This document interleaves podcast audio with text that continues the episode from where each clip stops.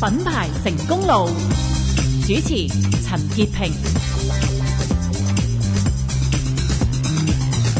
嚟到周末嘅品牌成功嗯路啊吓，咁繼續有亞洲品牌發展協會嘅 Alfred 喺度，Alfred 你好。 Hello 啊，Kenneth。係啊，咁啊，今日咧，我哋又帶嚟一個好特別嘅品牌咧，係去介紹一下吓，佢點樣去經營品牌。因為咧，佢嘅創辦咧好 smart 嘅，睇嚟係冇啊，錯官仔骨骨嘅吓。咁啊，嚟自咧就係浩昌嘅創辦人兼董事總經理羅立光先生 Andrew 噶吓，Andrew 你好。你好你好你好 Hello 啊大家好大家好，Andrew。喂，我知道你哋公司咧嘅業務咧就係同移民有關噶嘛，係可唔可以同我哋介紹一下你哋公司嘅業務咧？其實我哋公司嘅業務咧，就主要做全世界各類型嘅移民嘅業務都有嘅，譬如嗯嚟香港啦，外國人嚟香港啦，嗯啊香港人去加拿大啦、美國啦係係、新西蘭啦、澳洲啦，甚至乎依家歐洲啦，係或者東南亞都有。係。喂，其實咧，誒，以我所知啦吓，香港人咧即係。最多人講移民嘅年代咧，就係即係八十年代咧，講係緊咯即係嗰個成個個前景啊未明朗之前咧，就真係好多人都講移民啦。咁到九十年代啲人都開始回流。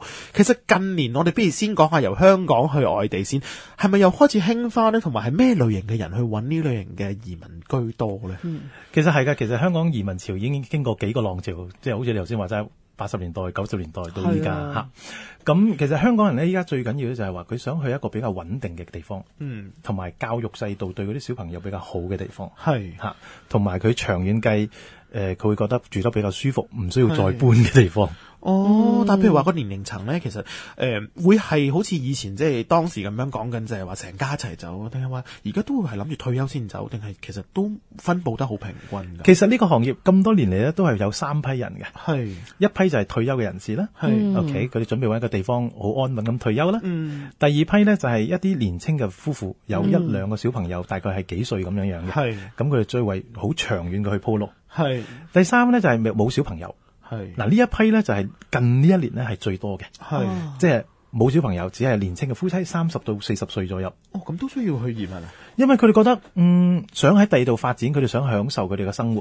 啊哦嚇佢哋又有少少錢，係咁佢哋又唔想咁嘈，因為香港呢幾年好似好嘈啊。係啊。係係，但係其實譬如話佢哋揀選嘅地點咧，會以咩地點居多咧？嗱，近呢幾年呢，揀選嘅地點比較特別嘅，嗯，我有台灣啦，最熱係嗯門啦，啦，係而家最有馬來西亞啦，哦係馬來西亞有啲嗰人度呢就會揀泰國嘅長期定居簽證啦。哦係啊，嚇咁但係呢一排呢，又好似熱門翻加拿大喎或者美國喎。嗯哦嚇點點解會有咁嘅趨係咯嗯勢喺度咧？台灣我知啦嚇，因為即係誒容易啲文化都容易文化係啦大家容易啲去誒融入嗯啦融入同埋又近啲啦嚇。咁但係啊，突然之間又轉個彎，咦？點解又翻返去加拿大同埋美國嗱，因為點解咧？其實台灣都有佢嘅隱憂喺度嘅，係咁大家都係明白佢嗰個政治因素啦，係啊係咪係？咁有啲人會覺得，嗯，我又搬搬下台灣，跟住又要再搬第二地，好似好辛苦喎。係嚇，咁不如呢排好似加拿大、美國嘅環境又話啲數據又好翻啲啦，係係啊，啲樓價又好似即係升到喉咁聲啦，係係咁啲人又覺得，咦，嗰度可能都幾，同埋因為好大程度上美國同加拿大係香港人傳統嘅移民國家。係係係係係冇錯，啊我哋身邊總有一個朋友同美國同加拿大有關係係啊㗎，係咪先？係係咁所以變咗，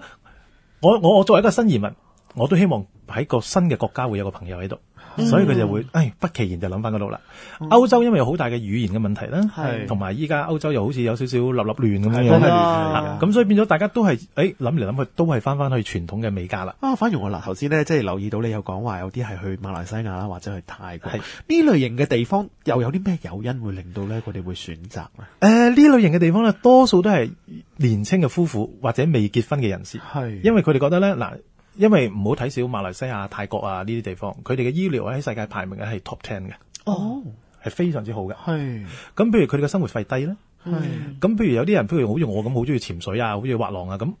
佢可以住喺海邊，日日都滑，日日都潛我真係 enjoy life ，enjoy 喎 life 啊啦，冇錯啦，就係咁樣樣啦。係咁所以變咗佢嘅需要嘅錢又唔係好貴，咁所以大家覺得哦，咁我不如留喺嗰度，同埋隨時可以翻嚟香港探父母。嗯哦係啊，幾個鐘頭飛機喺度係係啊喎，我試過有啲客早機去，晚機反㗎，真係。咦，係喎，真係好似翻大陸咁。係啊，快過翻大陸㗎， 如果係唔快止過翻呢嘅大陸話。係啊，係喎，你又係啊講得好好喎，我都我都好清楚呢係啲。喎。 係啊，好，咁 Andrew，我又想請教下啦。嗯嗱，其實咧，譬如話喺嗰個即係作為一個移民顧問嘅市場嚟講嗯咧，其實嗰個嘅競爭咧都非常之激烈嘅，一路以嚟都係嚇。冇咁錯因為一路都有個 trend，學你話齋啦，keep 住有人移民啦。咁譬如話，你哋公司咧點樣咧去維持一個嘅優勢咧，令到你哋可以即係跑贏其他同業咧？誒，首先我哋我本人做咗廿五年㗎啦。嗯 OK，咁啊呢個行業已經成廿五年啦，咁一路以嚟都好少賣廣告。其嗯係實咯，我哋主要係靠我見你哋都 referral，係係咯啊，好因為其實呢個行業咧係 referral 係好緊要嘅，朋友介紹或者嗯舊客介紹係好緊要。因為點解咧？嗱，你將你嘅將來交喺我手上，係啊，喂呢個人得唔得㗎？係係如果唔得就好大件事因喎。為好多嘢都冇 take two 噶嘛，我知道真係正冇嘅意義係啦係即係你佢衰咗就佢冇㗎喇係喎佢唔批你就少咗個國家。係係 啊，係啊，或者誒、呃但係即係唔批你，又可能要再申請過，你又要好辛苦，係啊即係浪費咗好多時間同金錢。嗯咁所以變咗，其實最緊要就係你一定要好有把握，你先好接 case。係咁慢慢慢慢，我哋儲咗好多客，我有啲客廿年前嘅客都介紹朋友嚟嘅呢排。哦。係啊，喂，你仲做緊啊？我話係啊，所以電話唔可以改，係一定唔可以改。 係話呢個呢個真係係啦通呢個用啊，應該任何一個行業啊，一個老細個電話千祈唔好改。不過我又想八卦下，除咗即係譬如話喺一個熟客介紹之外咧，而家好多譬如話咧喺內地移民嚟香港嘅吓、一啲嘅居民咧，其實佢哋都係透過香港作為一個即係跳板咧，去其他移民市場。譬如話啊，你又會見到個 trend 又係多咗呢一類嘅人去揾你哋做 advice 咁樣咧？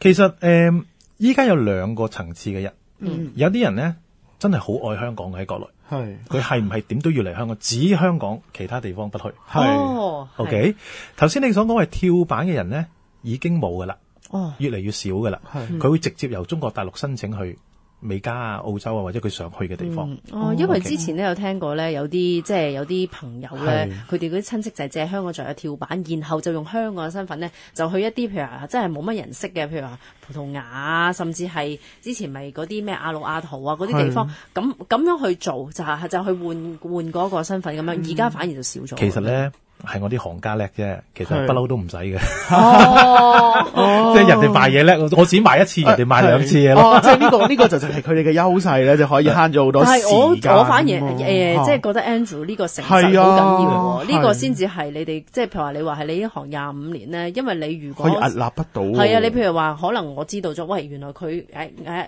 sell 咗我兩次，咁我係俾佢賺咗一次之後，我下次我唔會翻轉頭，亦都唔會介係紹 Alfred 去你嗰度係嘅喎，哦係咪係先啊，喂！咁但係其實頭先講起啦，你話年輕夫婦即係可能冇小朋友嘅，都會選擇去移民。咁但係其實移民嘅門檻而家係咪好低啊嘅？係啊咯，其實呢，移民嘅門檻呢，從來冇話高定低嘅，係只有一樣嘢就係你自己符合定唔符合。哦，嚇呢呢個係一個好好好真實嘅嘅嘅回答，因為點解咧？就算我幾低都好，嗯，你唔符合，你永遠都唔得。係只不過你符合嘅話，你容易入場。係嗯 OK，所以其實我哋嘅做做法咧，同一般咧唔同嘅。喺出邊咧，嗯，好多同行咧，佢就會賣 product。係即係譬如我手上有呢一個計劃，我淨係係唔係都推呢一個㗎啦？因為可能佣金高啲啊，或者有咩特殊嘅情況啊，有 quota 啊咁樣樣。係係但喺我哋咧，睇咗你個背景。係除非你特別一定指定去加拿大或者指定去某一個國家，否則我會話俾你聽嗱，你去呢度啊，呢度係最快嘅，哦哦同埋最平嘅。